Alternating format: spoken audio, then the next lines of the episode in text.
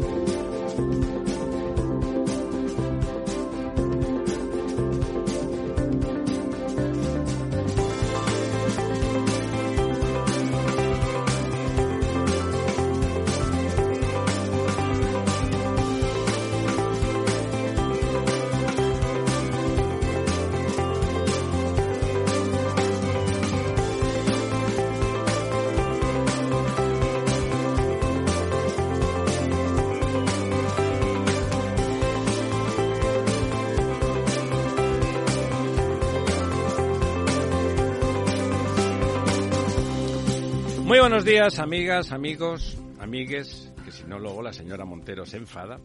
Si no metemos la E por en medio, qué bonita letra la E.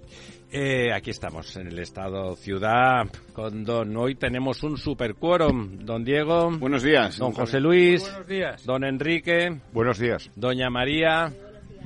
Y vamos a tener más, vamos a tener más. Hay tantas cosas de las que hablar hoy que, que bueno, que no sé ni por dónde empezar, pero sí, casi que vamos a empezar, vamos a empezar con, con los pantanos y los liquidamos rapidito. Rapidito. pues ¿Cómo nada, vamos de agua? Perdiendo agua estamos eh, por segunda semana consecutiva. Eh, esta semana hemos perdido 189 hectómetros cúbicos, que es un 0,34 lo que nos sitúa en el 50,65, pues ya 10 puntos por debajo de la media de los últimos 10 años en esta semana. ¿Y las cuencas más Y perjudicadas? además en una tendencia peligrosa porque perder agua en estas fechas pues no es eh, lo normal. Lo normal es, eh, o las curvas de todos los años eh, son ascendentes en estas fechas y en este caso pues están siendo eh, descendentes. Eh, Qué poco sí. dura la alegría en casa al pobre, ¿eh? Efectivamente, si miramos por cuencas, pues eh, pierde 145 hectómetros cúbicos el Tajo, un 1,35, lo que lo sitúa ya en el 63%.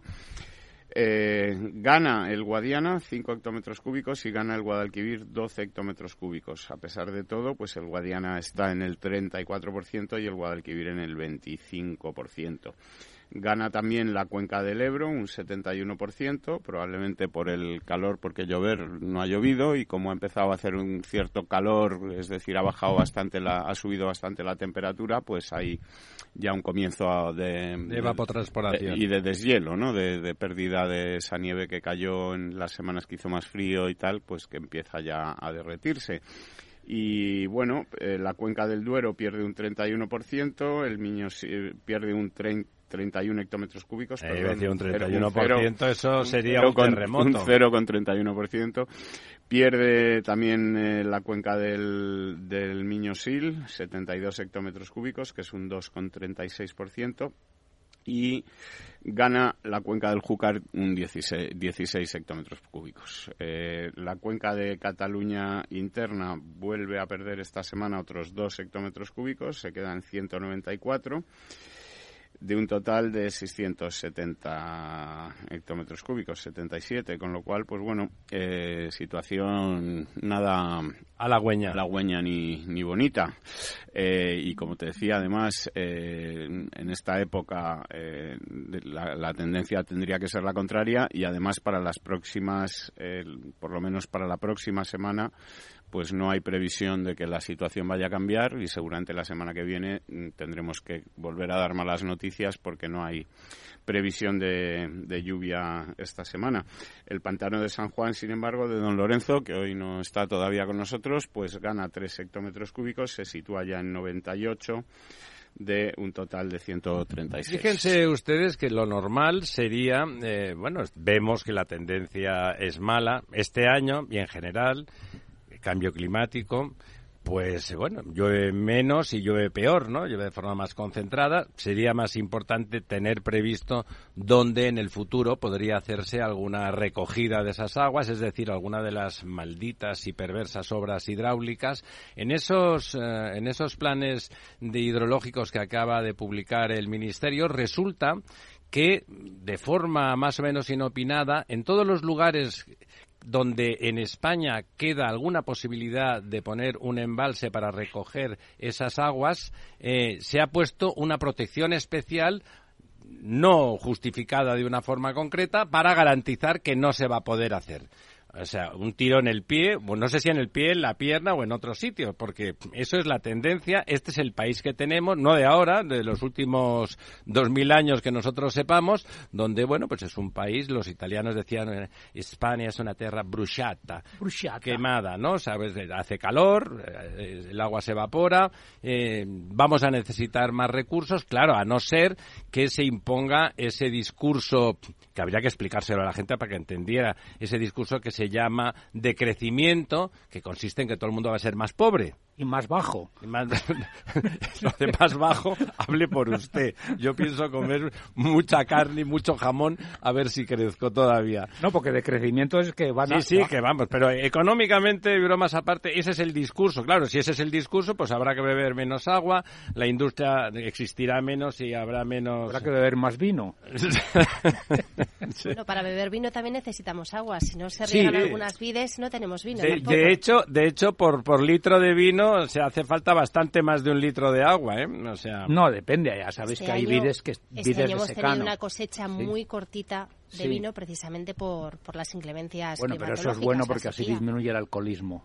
Vamos, sí, le está bien que don José Luis tenga sentido del humor, como siempre, pero lo cierto, lo cierto es que esos planes, además del envoltorio es estupendo, son miles de páginas que además si lo uno tiene la ocurrencia de mirarlos, refieren a otros documentos que a su vez tienen eh, otras cientos o miles de páginas en el conjunto total pero al final, ¿eh? leyendo transversalmente para poder decir algo aquí hoy, eh, lo que una de las cosas que se ve, pues que eso, una protección, todo grandes palabras, eh, sino olvidando, olvidando que la política hidráulica la hacen los países, los seres humanos, porque necesitamos agua. El agua cae del cielo, pero no va a los grifos directamente. De hecho, es bastante complicado que vaya. Ya, hemos comentado muchas veces que España eh, puede disponer del 40% del agua gracias a las presas. Que si pues, no, y vamos a necesitar más. Vamos a necesitar más. Hay que decirlo en voz alta y sin vergüenza. Vamos a necesitar más embalses en el futuro. Y bueno, ellos dirán, no, se puede desalar. Sí, se puede desalar y se pueden hacer muchas cosas. Pero habrá que hacer con el agua, habrá que ir introduciendo el concepto ese de mix, pero no porque seamos estupendos, sino porque no va a haber otra manera. María. Mira, esta semana presentaba a Israel como Estado bueno, pues tienen un problema muy parecido al nuestro y de hecho vienen a aprender cómo regamos nosotros. Bueno, cómo riegan los murcianos, para ser exactos, no, no nosotros, porque aquí hay mucha gente que le parece eso fatal, lo de Murcia son otros A nivel tecnológico hay que decir que España es un hub tecnológico en gestión de agua y vamos, todo lo que se desarrolla aquí al final lo terminamos exportando y desde luego el concepto de reutilización que tienen los murcianos el campo de Cartagena 100%. donde cada gota cuenta, pues lógicamente es muy exportable. Israel viene aquí a aprender de nuestros de nuestros regantes. Antes hacíamos al revés, todos íbamos a Israel. Ahora vienen ellos aquí a aprender. Bueno, lo dicho, el Estado de Israel ha apostado por un plan de reconexión de todas las desaladoras que están poniendo en su Mediterráneo, que están reconectadas con su fuente de agua potable, que es eh, un gran lago que tienen.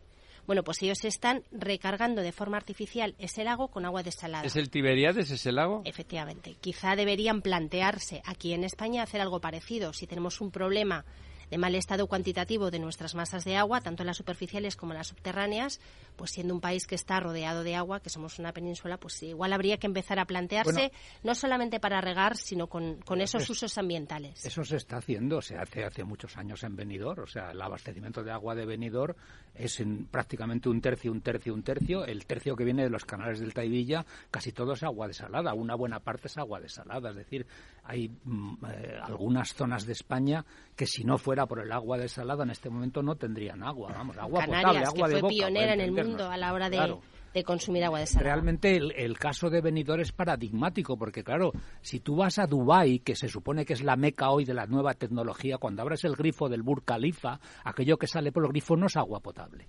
Y en cambio, en el, en el Valley de Benidorm, que no es, tiene la mitad de la tercera parte de altura que el, que el Burj Khalifa, el agua que sale del grifo es potable. No, por supuesto, si es que eh, estamos eh, lloviendo sobre mojado, ¿no? No, que más quisiéramos que lloviera sobre mojado, precisamente lo que no hace llover. Ni llueve y además está todo muy seco. Pero, pero bueno, habrá que es que sacan, dicen, son los nuevos, la nueva cultura del agua. La nueva cultura del agua, a ver si nos enteramos, tal como está planteada en la actualidad, significa eh, el, atraso económico, el decrecimiento, que en algunos lugares no se pueda desarrollar. La zona del Delta del Ebro, que tenía unos planes de desarrollo formidables, se ha vuelto a quedar en la misma pobreza. Vamos a hablar las cosas por su nombre, en, la que estaban, en la misma eh, falta de desarrollo en el que estaban y con las mismas pocas pocas expectativas que tenían. Y así en todos los lugares donde se está aplicando ese tipo de cultura. Es que eh, decía Simov, y creo que es una máxima a aplicarse, que hay que ser suficientemente científico como para, como para admitir que se estaba equivocado. Entonces, además de científico, don José Luis, hay que ser más cosas para admitir bueno, que está pero lo cierto es que en este momento a la, ley del sí es sí me remito. La política del agua, la política hidráulica y la política ambiental en general está mm, eh, pautada por una doctrina que es una hipnosis sobre el cambio climático cuyo input científico técnico es mínimo. Porque pero, don, José Luis, es, que, además da igual, uno puede admitir el cambio climático y entonces aplicarse en adaptarse, en adaptarse. Lo que no se puede es querer ser Dios y entender por qué está ocurriendo eso. Hay un cambio de temperaturas, el ciclo estatal, como dice usted, a saber si es por, el, por las emisiones solares o por qué. Seguro que algo contribuimos nosotros, está bien que mitiguemos, pero oigan, adáptense y adaptarse no quiere decir vamos a empezar a, vivir peor de entrada, vamos a intentar vivir bien por supuesto, y hacer sostenible todo. O sea, lo de la doctrina, cada uno en su casa, con su figurita y que rece es el cada, problema, que la doctrina ahora, Es el problema, que la doctrina no es para cada uno en su casa, la doctrina es global. La doctrina, pues sí, sí, la doctrina es global, perdona, en, en algunos sitios más que en otros, ¿eh? como, en España, que los acuerdos de gobierno En Europa en general también, porque recordamos la semana pasada hablábamos de que se acababa de, estaba, se, se había sentenciado el derribo de una presa en Teruel y todos los de alrededor de la presa, los lugareños de la zona, están en contra del derribo de la presa. O sea, no solo es que los planes hidrológicos no permitan hacer nuevas presas, es que se están tirando. Sí, están tirando algunas, sí, que, que, en este caso el, el uso era muy local, muy local, pero los lugareños, pues sí, la querían. Pues no, es pecado mortal y ellos quieren que vayamos al cielo. Oiga, a saber si el cielo es divertido o... Si hay agua. bueno, habrá, ¿no? Agua es lo, único que debe de haber en el cielo. Lo que no habrá serán cubatas ni, ni, cosas, ni cosas por el estilo. Eh, Bienvenido, don Lorenzo. Muy buenos días. Don de forma inmediata va a venir ahora a vernos el, presidente de la Federación Canina, donde que nos va a contar, nos va a contar algunas cosas, algunos de los problemas que está induciendo esta, bueno, esta, esta aberración de la ley, aberración porque los animales eh, ya era ya era delito maltratarlos, como es lógico, no sé ustedes, yo tengo perro desde siempre, o sea, y, tal, a lo mejor ahora me lo quitan porque no he hecho ningún cursillo, eso es verdad, me, he limitado a darle de comer, quererlo, ponerle nombre, acariciarlo, hablar ponerle mantas, hablar con él, darle conversación. sí, darle conversación y a lo mejor ahora tal, ahora resulta, ayer leímos, ¿no? Que, que que han despenalizado una cosa que había hecho el PP que era lo de las relaciones sexuales porque se supone que no, eran, que no eran consentidas, ¿no? Sí. Entonces dicen que si no se le hace daño, que eso no. O sea, estamos entrando en una deriva. No, no, oiga, se está descojonando, con perdón por la expresión, don Lorenzo, Yo es que pero saben había- ustedes que es había una verdad. noticia en un periódico que además, si te, si te agarras a la literalidad de, de la, de la ley, que ponía que te pueden caer 18 meses por matar una rata. Porque Sí, es un no, por darles entonces- cobazos. Sí, es que sí, es, no, es incluso ensañamiento. Aunque no, la, aunque no la mates, Si si, te ensañas- si simplemente queda maltratada. Incluso hay una, una Claro, cosa que esto- recoge esta ley que habla del maltrato aunque no haya lesiones. Eso es, Es ese- decir, que Esto es una a lo mejor el barbaridad, simple ¿no? hecho de gritarle Las ratas demasiado... transmiten Lorenzo. enfermedades. Dos escobazos son ensañamiento, por lo visto. Don Lorenzo y don Enrique, por favor, tenemos hoy overbooking, nuestros invitados tienen prioridad en los asientos y por favor, María, ven tú a mi vera, sí, sí, ven tú a mi vera y haz el favor, ya estábamos introduciendo el tema. Estábamos introduciéndolo por los aspectos más jocosos, pero, pero lamentables, porque además son ciertos. Todo lo que estamos contando parecen chistes, ¿no? Lo de que la zoofilia pasa a ser una cosa permitida, no ahí no hay consentimiento, parece ser, o que la, mm, echar a una rata de tu casa es maltrato animal, ¿no? Pues parece, parece un chiste. Eso hace 10 años, de jaja, qué cachondo. Resulta que no, que es que es estrictamente es una ley que han redactado, no me atrevo a decir si algunos abogados, porque parece también difícil que un letrado, por torpe que sea, pues eh, diga esas cosas. Por favor, María, presenta a nuestros invitados. Bueno, yo voy a ser hoy Pepito Grillo. Tenemos con nosotros el presidente de la Real Sociedad Canina, José Miguel Doval, y yo quería sacar una lanza por esta ley. Es una ley necesaria y os explico por qué. En España hay 29 millones... La lanza se la voy a clavar yo a usted, doña María. La ley era necesaria, no en estos términos, desde luego, que son absolutamente discutibles y, y, desde luego, mm, no es una ley que vaya a servir a la hora de implementarse. Pero digo porque era necesaria. En España hay 29 millones de mascotas. En el 40% de los hogares hay animales domésticos. Y en toda España tenemos 9,3 millones de perros censados. Habrá otros que no lo estén. Solo en Madrid, en el año 2021, había 300.000 perros, es decir, la misma cantidad que niños menores de 9 años. Cada comunidad autónoma, que es quien tiene la competencia, tiene una legislación. Con lo cual había tal dispersión que hacía falta una norma Doña María, a eso, porque además do- Doña María ustedes no lo saben, pero es una gran amante de los animales, tiene tres perros en casa y sabe de esto, lo que no está en los escritos, es verdad. Yo le pregunto sobre mi perro, ese con el que converso por las noches, cuando estoy no deprimido, porque yo no me deprimo, pero bueno, cuando tengo ganas de charlar con alguien, y le pregunto a ella si es que le pasa algo. Pero hay que añadir inmediatamente que esa ley es justamente contraproducente. Sobre una ley necesaria, lo que se ha hecho es una barbaridad. Primero porque no ha habido consenso, ni se ha nego- vamos, ni se ha hablado, se ha dialogado Si con los estuviera mal, aunque estuviera consensuada, estaría mal igual, ¿eh? Por eso. Bueno, sí, pero es que no, no puede haber consenso respecto de determinados preceptos, ¿no? Pero bueno, vamos a centrarnos en, en lo que podemos sacar de positivo y lo que queríamos aclarar aquí. Está claro que en las ciudades es importantísimo que haya Sí, un sí. cierto amparo, tanto por el bienestar de los animales como porque de su bienestar depende también nuestra salud. No nos olvidemos nunca. Y, y por eso digo yo que esta ley era necesaria. Desde luego no en estos términos, pero sí una ley de Una ley bienestar, sobre- de sobre bienestar animal, animal. que homogeneizara toda la dispersión legislativa que había. Que había. Dicho esto, Vamos al trapo. uno de los puntos más controvertidos es una prueba de, aptitud o de convivencia, que yo no sé si hay que hacérsela al perro o al dueño, porque por ahí hablan del cursillo para tener perro. Claro, yo con tres perros, un mastín de 12 años, un podenco y una perra de aguas que tienen 10, pues no me veo yo haciendo un cursillo, ni veo a mis animales pasándolo tampoco. Señor Doval, ¿cómo, ¿cómo se va a articular todo esto? ¿Hasta qué punto va a ser implementable esta ley?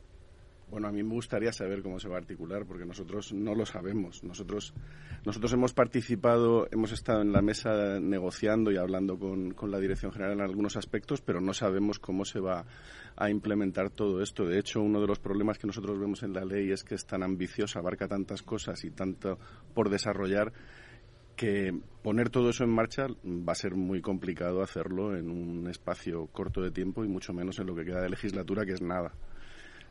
Y vamos al contenido, porque lo de la implementación, cualquier ley que se quiera ser ambiciosa, cuando quieres cambiar cosas, aunque sean buenas, cuesta, ¿no? O sea, o sea, el primer comentario es, bueno, eso va a ser complicado. Pero vamos a la sustancia de la ley, a, las, a los aspectos esos en que todos esos millones de perros y todos esos hogares, porque son hogares donde, donde hay perros, sobre todo, hay otros animales, pero sobre todo perros y, gatos, habría que decir, eh, bueno, de golpe estamos en la inopia, casi somos alegales, si no ilegales en muchos casos. ¿Tiene sentido? ¿Hay algún problema distinto de los que haya en cualquier otro país de Europa en la relación entre, entre mascotas mamíferas grandes y, sus, y sus propietarios en este país? No, no creo que haya grandes diferencias eh, lo que sucede aquí en España con lo que pasa en otros países. Sí es cierto que en muchos países ya existen normativas parecidas a esta que se ha aprobado ahora y también incluso que, promueven que se lleven a cabo este tipo de pruebas o este tipo de cursos y que se trabaje con los cuando uno tiene un animal que trabaje con él para saber exactamente mm, a lo que se enfrenta y también para contribuir a que, por un lado, como decía María, para educar al perro y también para educar al propietario, que es interesante. Entonces, eh, quizá ahí sí que cubrimos un vacío que no hemos tenido a lo largo del tiempo, que aquí simplemente se consideraba que cada uno podía tener en casa lo que le daba la gana sin ningún tipo de control. Eh, tal vez entre los dos extremos habría un punto medio que sería el más interesante. Virtuoso, ¿no? Sí, sí. Y, en cuanto a las pruebas que se van a realizar, tampoco están todavía definidas. Nosotros lo que pasa es que tenemos una que hacemos desde hace años en nuestras pruebas deportivas, porque queremos tener siempre perros que, compitiendo que sean equilibrados, entonces sometemos a los perros eh, a la palabra someter no está muy sí pero entendemos desde el punto de vista médico. Nosotros nos sometemos a pruebas no a una prueba de sociabilidad que en la que se tiene que demostrar que el perro está adaptado a una convivencia en el entorno urbano y también en un entorno cerrado como es el de la competición y que no va a dar ningún problema. Entonces, esa prueba que nosotros estamos haciendo desde hace años y que la han superado más de 4.000 perros eh, que compiten en nuestros deportes y con muy, con muy buenos resultados y con éxito, podría ser algo hacia lo que fuese esa futura prueba que se quiere hacer, pero tampoco lo sabemos con exactitud. Señor Doval, uno de los escollos de esta ley ha sido el querer meter en el mismo saco de mascotas a todo tipo, vamos a centrarnos en los perros, ¿no? a todo tipo de perros, dejando aparte los perros de caza y los realeros que tienen su, especificidad y, bueno, que finalmente han quedado fuera. Esto también afectaba no solamente a los perros ganaderos, a los perros pastores, sino a los perros de, trabajo y a los perros deportistas, ¿no? Los perros deportivos. ¿Cómo ha quedado finalmente? Perros policías, perros lazarillos cualquier perro de asistencia, ¿no? Un perro de, asistencia profesional, han quedado finalmente fuera. ¿Todos o les afectan algunos preceptos de la ley? Bueno, todos no, porque en la enmienda que se ha introducido, que, presentó el Partido Socialista y que ha sido apoyada por otros partidos, eh, se recogen algunos perros que quedan fuera de la ley y lo que decías tú de los perros deportistas solamente habla de perros que se dediquen a deportes que están reconocidos por el Consejo Superior de Deportes. En España solamente están reconocidos por el Consejo Superior de Deportes el agility para los perros que maneja en esta disciplina la Federación Española de Caza y también los perros de trineo que los mm, maneja la Federación Española de Deportes de Invierno. Pero, por ejemplo, todos los perros de deportes como el IGP o el Mondio Ring o tantos otros como hay que, que están trabajando en nuestra, en nuestra asociación no están dentro de esa de esa catalogación porque no tenemos el reconocimiento del Consejo Superior de Deportes. ¿Y eso qué quiere decir? ¿Que no se les puede entrenar hasta pasados X meses? No, básicamente que, que tienen que estar sujetos a, los, a todo lo que establece la ley, pero yo ahí no veo un problema especialmente grande porque en, en, el tema de los perros volvemos volvemos en dos minutos que la publicidad esa no para delante de nadie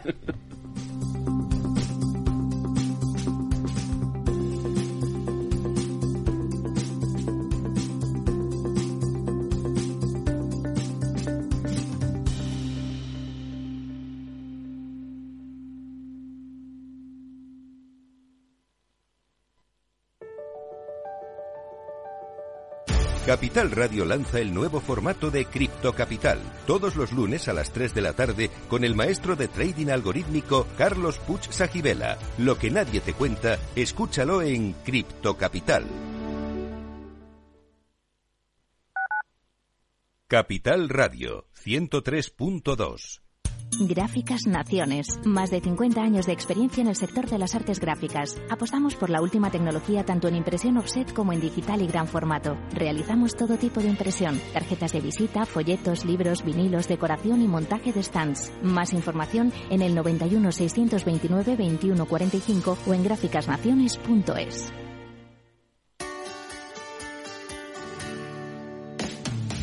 Todos los viernes a la una de la tarde en Capital Radio tienes una cita con Humanos en la Oficina, el programa de radio más divertido y de mayor influencia en el mundo del capital humano, donde las empresas y organizaciones dan voz al talento que trabaja día a día en la oficina. Un formato pionero creado por el galardonado speaker internacional Miguel Ángel Pérez Laguna.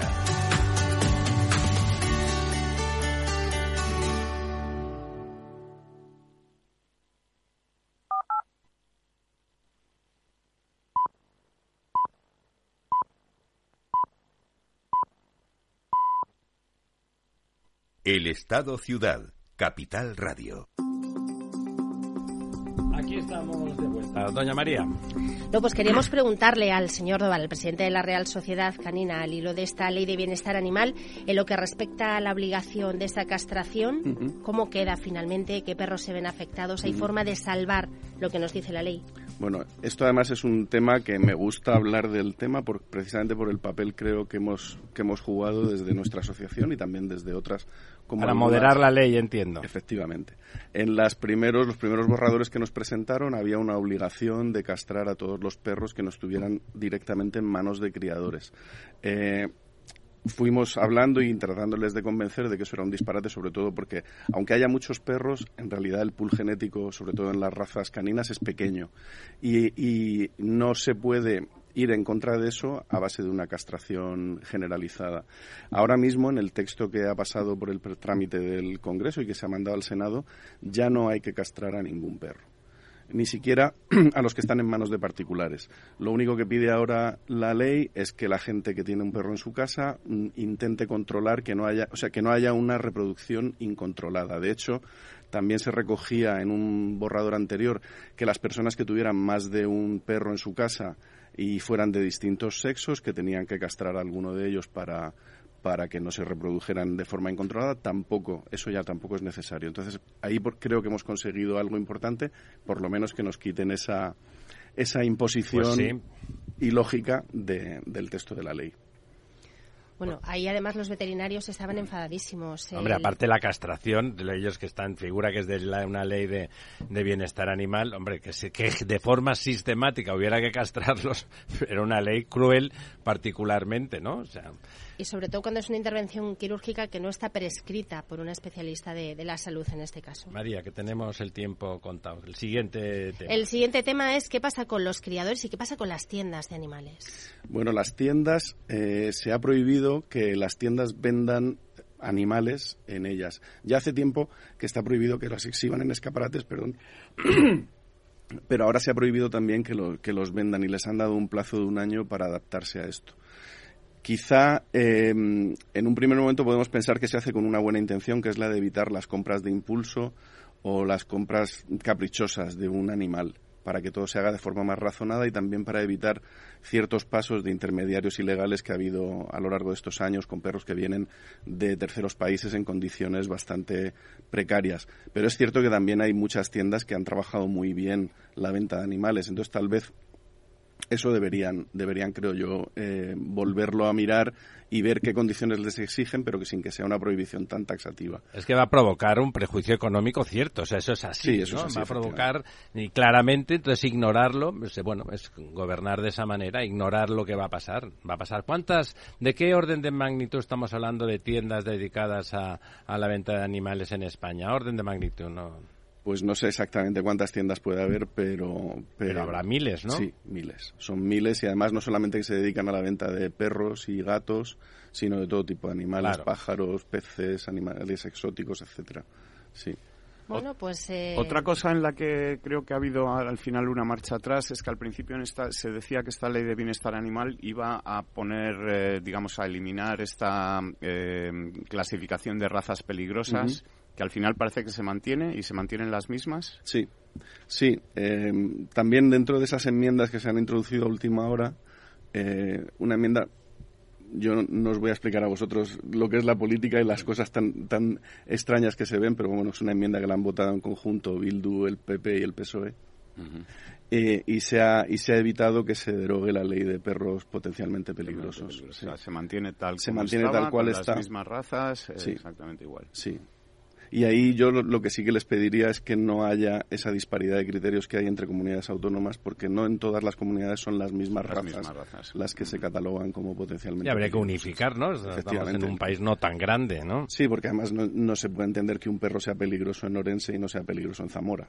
Si es la misma raza. Los de Bildu te dirían que en su casa es peligroso lo que ellos digan, ¿no? se me ocurrirían algunas cosas sin Bueno, ¿nos hemos convencido de que era una ley necesaria o no?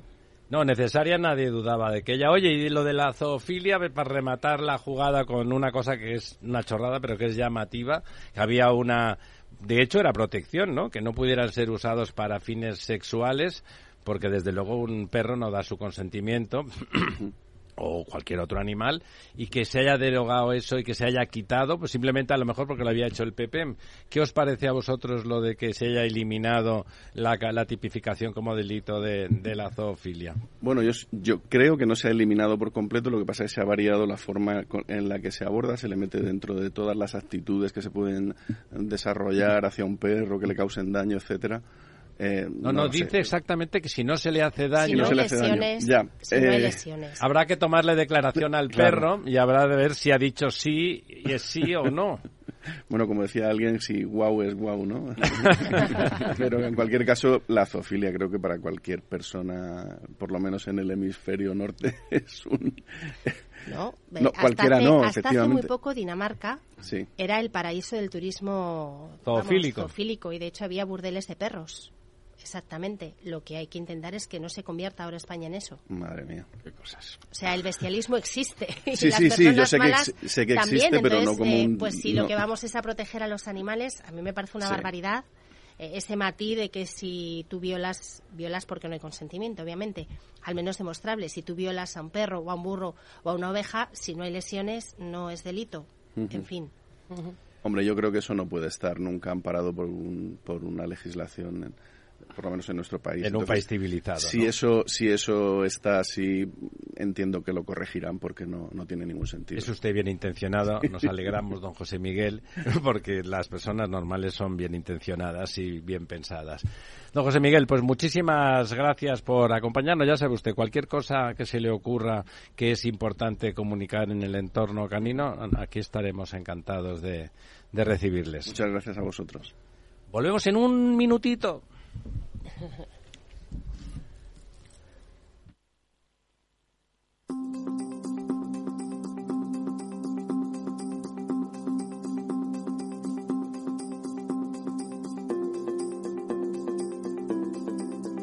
El Estado Ciudad, con Ramiro Aurín y Diego Jalón en Capital Radio.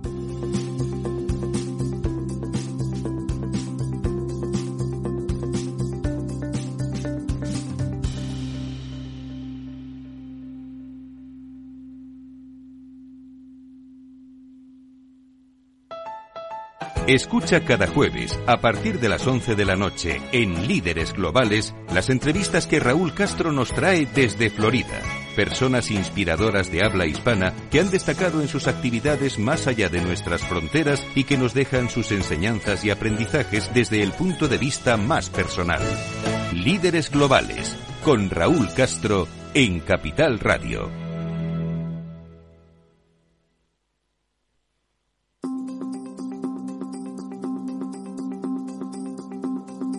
El Estado Ciudad, con Ramiro Aurín y Diego Jalón en Capital Radio. Bueno, pues aquí estamos de nuevo los sospechosos habituales. Muy rápidamente, don Lorenzo, Vamos a poner énfasis, se, han parado, se está comentando, hay obras paradas, se está parada la construcción en Madrid, porque los eh, simpáticos de Vox, en esa necesidad que tienen de llamar la atención, afortunadamente no están por la zoofilia, que es una forma de llamarla, eh, resulta que han, no han aprobado la ley y resulta que hay edificios pendientes de la aprobación de la ley del ayuntamiento eh, para, de la normativa municipal nueva, para poder vender incluso pisos que están casi acabados, estábamos leyendo ayer. Bueno, eh, en reformas probablemente. A ver, el, problema es que en el mes de junio se produjo una modificación de las, eh, lo que se llama una modificación puntual del plan general de. Que hay que decir que aquí habíamos dicho que era muy beneficiosa y que aligeraba enormemente toda la tramitación. Sí, de, sí, o sea, hombre, lo ideal, lo ideal hubiera sido, eh, porque además Madrid lo necesita. Pensemos que el, plan general de Madrid es del 1999, han pasado 24 años.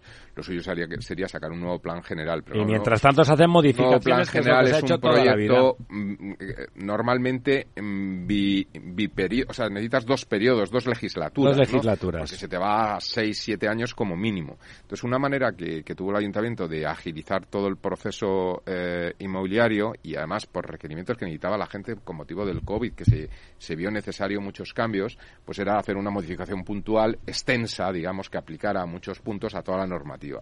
Eh, que hay, que hay que decir, para la gente que no lo sepa, que es habitual que se haga eso dado lo largo y complejo que es hacer un nuevo plan. Eso ¿eh? Siempre se ha hecho así. Y ahí, pues la verdad, que además es lo sorprendente, porque se, se pusieron medidas más restrictivas en cuanto a la calidad de lo que es una vivienda. Por ejemplo, eh, con la normativa ahora vigente, porque ha vuelto atrás, la vivienda mínima en Madrid son 25 metros cuadrados. Y con el plan que se reformó se pasaba a 40 metros, es decir, se exigían viviendas más grandes.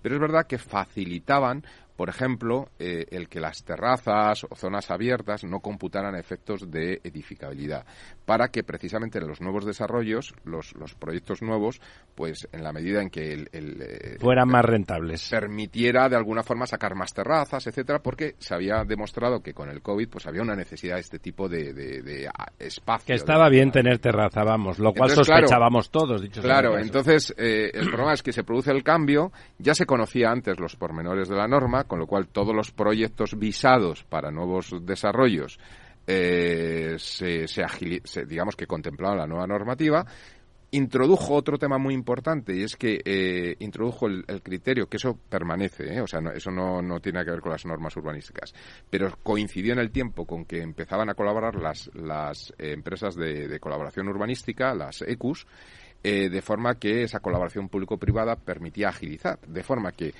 con la nueva ley un estudio de arquitectura podía presentar en el mes de julio o agosto un proyecto y ese proyecto en el mes de septiembre estar ya aprobado, no cuatro años como se tardaba antes, etcétera, y por lo tanto presentas una declaración de responsable de inicio de obra en el mes de octubre y estás ya por la quinta planta en, en, estructuras cuando de repente, ¡pum!, te tumban el plan. Ah. Y como te tumban el plan, resulta que lo que tienes proyectado no vale. Y que estás construyendo. No vale, y que estás construyendo. Como en los trenes. Eh, de momento hay un coste evidente a modificar todos los proyectos.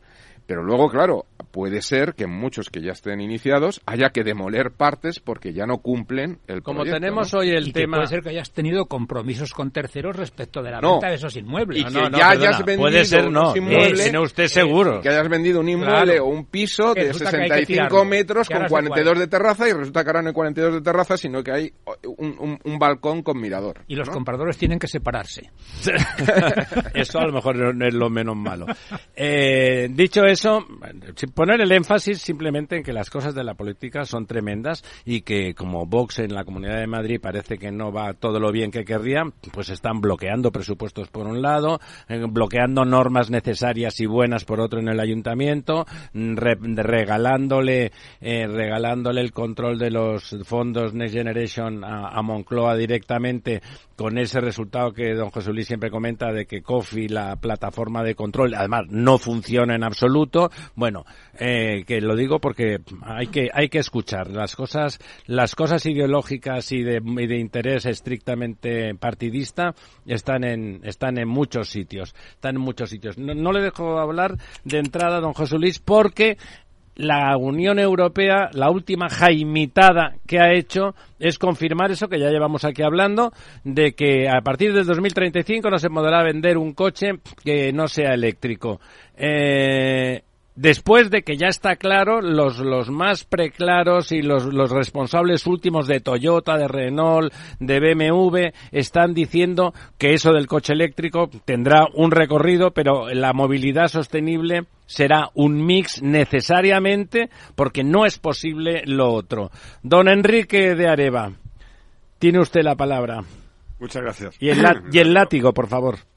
Bueno, eh, en relación con lo que acabas de comentar, más que obligar a que todo sea eléctrico, lo que ha llegado un acuerdo a la Comisión que todavía no es definitivo. Ha llegado a un acuerdo para que... A ver si les convencemos. A partir del 2000 El, Parlamento, no la Comisión, perdón. matricular vehículos nuevos con combustión interna con diésel y gasolina. ¿eh? Pero no todos eléctricos. hay un tema de, energía también a base de hidrógeno. hidrógeno, sabemos todos que en el 2035 no estará disponible. A 12 años algún otro elemento... Biocombustibles. Coches de los picapiedras. bueno, eso Algún milagro, Lourdes... Móvil. Perdonen, Lourdes está ahí, o sea que alguna cosa puede salir de ahí. Lourdes.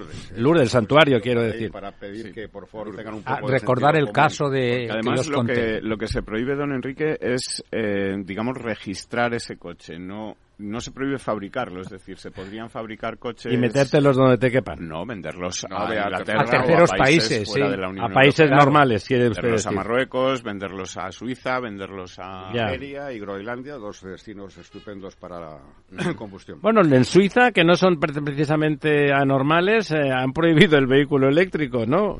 Bueno, el problema de Suiza es eh, la generación de la capacidad eléctrica. El de Suiza, el de España, el de, Alemania, el de California, el de casi todo el mundo, ¿eh? Bueno, vamos a, poner un poco punto sobre la SIS porque esta oportunidad nos va a dar juego a que en unas fechas tengamos que hacer eh, un encuentro con todo el sector. Claro, a poner eso negro sobre blanco. En el sentido de que tenemos que ayudar a Zimmermans, eh, el vicepresidente de la comisión. Es el vicepresidente que tiene una gran experiencia en el sector industrial. Es, él es filólogo. Es filólogo, como todos sabemos en el que, desde luego, este tipo de decisiones apuntan muy poco a la estrategia a medio plazo de la Unión Europea como una mm, organización de EPS autónomo. Les estamos poniendo en bandeja a nuestro mm, evidente competidor chino la entrada con alfombra roja como en Hollywood al mercado europeo con un desarrollo de vehículo eléctrico que tienen 20 años de adelanto frente a lo que... Con costes laborales muy inferiores, claro. Desde el punto de vista de tecnología, aparte del tema de los costes y el sistema de producción en China, eh, tienen ahora mismo un control de aproximadamente el 90% de, de todas las baterías que se producen en el mundo. Y eh, hemos visto que recientemente en Estados Unidos, incluso estados americanos, por este origen chino, han rechazado la implantación de plantas y otros estados, para generar empleo, las están cogiendo. Hay una guerra interna dentro de Estados Unidos para elegir la, la, ubicación de las futuras plantas de, fabricantes chinos en Estados Unidos de baterías. ¿Qué pasa en Europa? En Europa eh, tenemos un tejido industrial de automoción donde nosotros sin tener ninguna marca, eh, hemos llegado a ser el octavo fabricante del mundo. Nosotros se refiere a España. España, nosotros España, donde además sin tener ninguna marca eh, tenemos una capilarización de las plantas de producción en muchas regiones eh, españolas y donde de forma directa e indirecta da empleo a casi 1,8 millones de personas en nuestra estructura de, sectores industriales. ¿Qué tenemos que pensar 1,8 millones con, con, salarios de los más altos de los más altos en sus categorías. no son los salarios de Podemos de 1.080 euros, son los salarios en que con el esfuerzo y formación se consigue tener gente absolutamente puntera en los ámbitos de automoción donde podemos encontrar a muchos eh, españoles llevando proyectos de envergadura en muchos eh, países del mundo en el sector de automoción.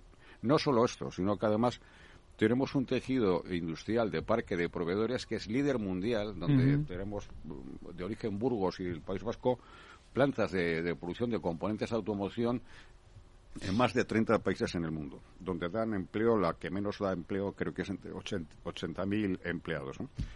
¿Qué quiere decir este escenario que acaban de anunciar el acuerdo, que todavía se tiene que refrendar país por país, eh, el tema de llegar a, con el FIT 55 al 2030 con una reducción del 55% de emisiones. Pues primero, vamos a ponernos el gorro del fabricante de automóviles, y cualquier fabricante europeo. Nosotros actualmente sabemos, y lo sabemos por estadísticas, que hay 1.200 millones, hoy hay 1.200 millones de vehículos en el mundo de combustión interna.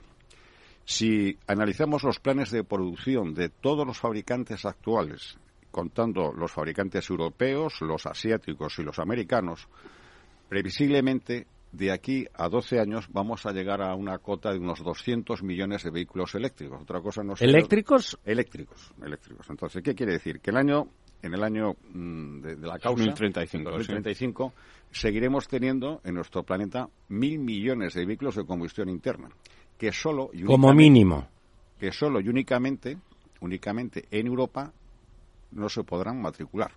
Se podrán matricular en Marruecos, que está muy cerca de Europa, y se podrán matricular en Turquía, que está también muy cerca de Europa. O en Suiza. del, globo. Y se podrá circular con ellos por Europa. ¿Qué va a producirse desde el punto de vista industrial? ¿Eh? donde nosotros tenemos ahora mismo 21 plantas de producción de baterías donde no conseguimos superar una cuota del 6% de la capacidad productiva europea. Yo voy a poner un ejemplo. En España, con las plantas actuales, incluso eh, descontando Nissan, la capacidad productiva que tenemos capacidad, no que la estemos utilizando, es de casi 3,5 millones de unidades. Estamos rondando a la cifra de 2,2 millones de unidades, donde hemos visto que además están desplazando nuevos modelos por la electrificación a nuevos mercados donde nosotros todavía, a pesar del anuncio de Volkswagen de la planta de Sagunto, no tenemos ninguna planta de producción de baterías como primer componente de un vehículo eléctrico. Pues quiere decir que de aquí a 12 años, paulatinamente iremos perdiendo empleo iremos perdiendo además uno de los sectores que en la balanza de pagos de España aporta más de 30.000 millones de euros en factor positivo, porque hay que. Por exportación. Por exportación. Es que nosotros exportamos el 83% de lo que producimos en nuestro país. ¿Y qué quiere decir? Es un sector que está adaptado a todas las circunstancias de mercado, pero mirando los mercados exteriores. Si los mercados exteriores están regulándose con un sistema que aprueba Europa en que hay que ir a las cero emisiones por el camino más extraño, por decirlo de una manera, no ha tenido en consideración a la industria, pero no a la industria española, a la industria europea. europea. Hay fabricantes europeos con base en Múnich que ya están poniendo en tela de juicio si la estrategia de descarbonización empleada en la nueva Europa es la correcta. Nosotros siempre hemos defendido que, eh, evidentemente, el el problema del calentamiento de la Tierra es un problema global, es un problema de todos, pero nosotros no podemos ser más papistas que el Papa, viendo cómo China pone al pleno rendimiento todas las centrales térmicas con carbón y donde en el año 2022... La propia alemana, Alemania, don Enrique. En el año 2022 hemos batido el récord del mundo de emisión de CO2 desde que se toman datos. Quiere decir, esta eh, política que se aprobó en el Acuerdo de París y que todo el mundo teóricamente tendría que ir haciendo sus deberes en casa, solo los está haciendo el más visto de la clase, que es Europa. Porque el resto de los países siguen con. Que es el 5% de la población mundial. siguen haciendo unos niveles de emisiones que hemos conseguido batir este récord de, de, de CO2 a nivel global, ¿no? Yo creo que, eh, independientemente de lo que diga Bruselas, que Bruselas tiene un importante peso en cualquier decisión, yo creo que hay que ayudarles desde el punto de vista de lo que es el sector, pero no solo el sector de forma... Ayudarles a cambiar sus decisiones y opiniones. La primera consecuencia, sobre todo porque fabricantes de origen norteamericano, como es por ejemplo Ford, ha anunciado que de su estructura de, producción europea, que tiene plantas en el Reino Unido, en Alemania y que tiene también una planta muy conocida por nosotros en Valencia, Almusafes, correcto, ha anunciado el despido de 3.800 eh, personas, principalmente en, las grandes plantas de producción en Alemania y en, y en Inglaterra, pero también a España le toca, le toca 200 la con 200, 200 empleos que, según anunciado, intentarán que sea de forma, de forma negociada, de forma amistosa, pero que en ese plan viene como consecuencia de un plan de reestructuración del modelo de producción y los modelos que se van a producir, donde evidentemente entrarán vehículos producidos en Estados Unidos y en Europa, con las consecuencias que va a generar en pérdida de empleo en Europa en el sector de automoción y todos los países. ¿Afecta a la planta de Turquía también? Eh, Turquía no es Europa, eh, Turquía lo que se ha garantizado es la producción de los vehículos comerciales con propulsión eléctrica, algo que nosotros tampoco. Don Enrique, vamos como, como quería que quería que no por dejarle hablar simplemente con lo que le gusta a don José Luis, sino porque hay un, hay un tema en relación a Coffee y a Minerva, a esas plataformas donde figura que se nos informa y no se nos informa de nada en relación a los Next Generation. Mm. Quería comentarlo en tal. Pero esta noche, brevemente, vamos a hacer una síntesis de eso que ha explicado, porque tienen que saber los españoles, los europeos también, pero empezamos por nuestro negociado más próximo, que de lo que estamos hablando es de un desastre industrial y económico en Europa en el medio plazo descomunal. Eh, y, yo, sí, por añadir rápidamente, esto se ha votado, como decía muy bien José Luis, en el Parlamento Europeo por una mayoría muy pequeña, es decir, no ha sido una cosa, una votación. Vale, había mucha gente en contra. Eh, eh, mucha gente en contra. 340 votos de los partidos de izquierda a favor y los partidos de centro y los partidos de derecha han, han votado 280 en contra y ha habido 21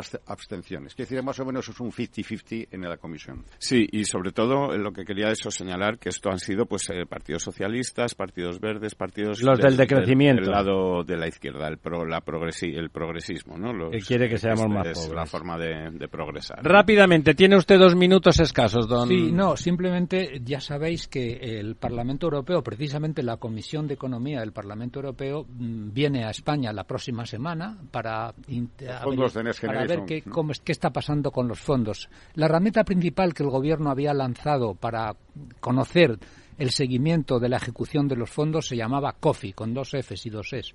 Yo, yo entro casi todos los días, esta mañana he entrado y en lo que se refiere a España no está accesible. ¿Ya funciona? No, no, no está, está existe una, una, una página web que se llama COFI, tú entras allí y si quieres información realmente te dice que en España todavía no está disponible. Sí lo está en algunos otros. De esto lo llevamos monitorizando hace ya meses. Hace ya, yo diría casi un año. Eh, hay países como Alemania o Dinamarca donde sí es accesible, ya puedes entrar. En esa plataforma todos los ejecutores de actividades cofinanciadas con fondos Next Generation tendrían que volcar diariamente lo que están haciendo, con lo cual, si está bien diseñada la herramienta, al final habría un sumatorio y seríamos capaces de saber qué se está gastando en cada sector, cuánto está llegando al tejido. ¿Qué es lo que están haciendo Alemania y Dinamarca, por todavía ejemplo? No, exactamente, todavía no está operativa. Y además resulta que se ha diseñado con buena intención una plataforma que se llama Minerva, que se supone que va eh, a, intentar eludir los conflictos que pueda haber en las ayudas públicas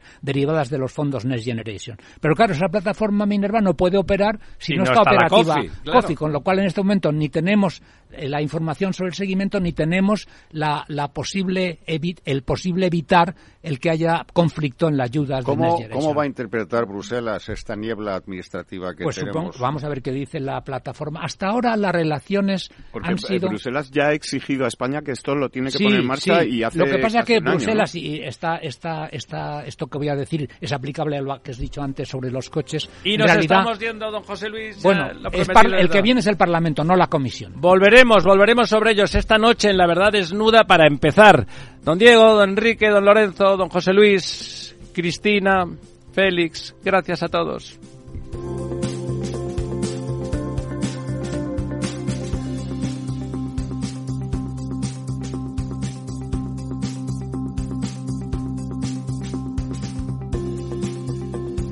El Estado Ciudad, Capital Radio.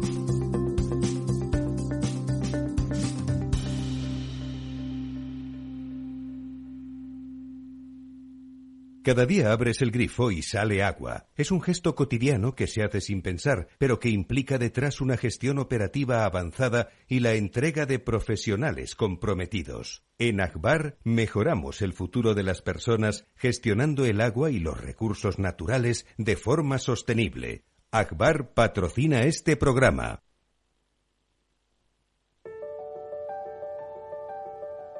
Capital Radio lanza el nuevo formato de Cripto Capital, todos los lunes a las 3 de la tarde con el maestro de trading algorítmico Carlos Puch Sajibela. Lo que nadie te cuenta, escúchalo en Cripto Capital.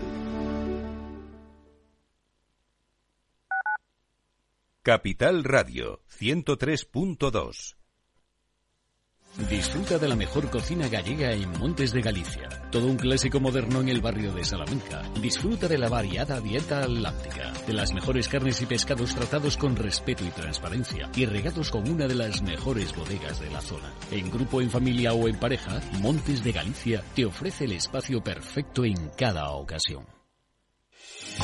¿Está pensando en montar una empresa pero no se atreve a dar el paso en solitario? Busca una marca conocida y consolidada que le respalde. En Franquiciados le ayudamos a elegir el negocio que más se ajuste a sus necesidades. Franquicias de éxito, innovadoras, de baja inversión. Los miércoles a las 12 en Capital Radio tienen una cita con el único programa de radio de España especializado en la industria de la franquicia. Franquiciados con Mabel Calatrava.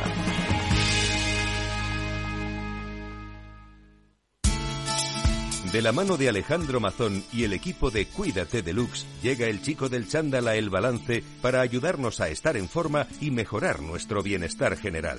Los miércoles a las ocho y media de la tarde en El Balance. Capital Radio. Esto te estás perdiendo si no escuchas a Rocío Arbiza en Mercado Abierto. Carlos Doblado, analista de Black Bear Broker. El gran problema que tienen los activos líquidos es que juegan contra nuestras emociones. Cotizan todos los días, nos ponen muy nerviosos. Una variación de 20 y 30% en el precio de los activos no significa que esos activos hayan cambiado en calidad, es decir, pueden caer mucho y, y, y la vida sigue igual. Y eso hace poco confortable el, la renta variable cotizada en, en trayectorias eh, de mercados bajistas. Mercado Abierto con Rocío Arbiza.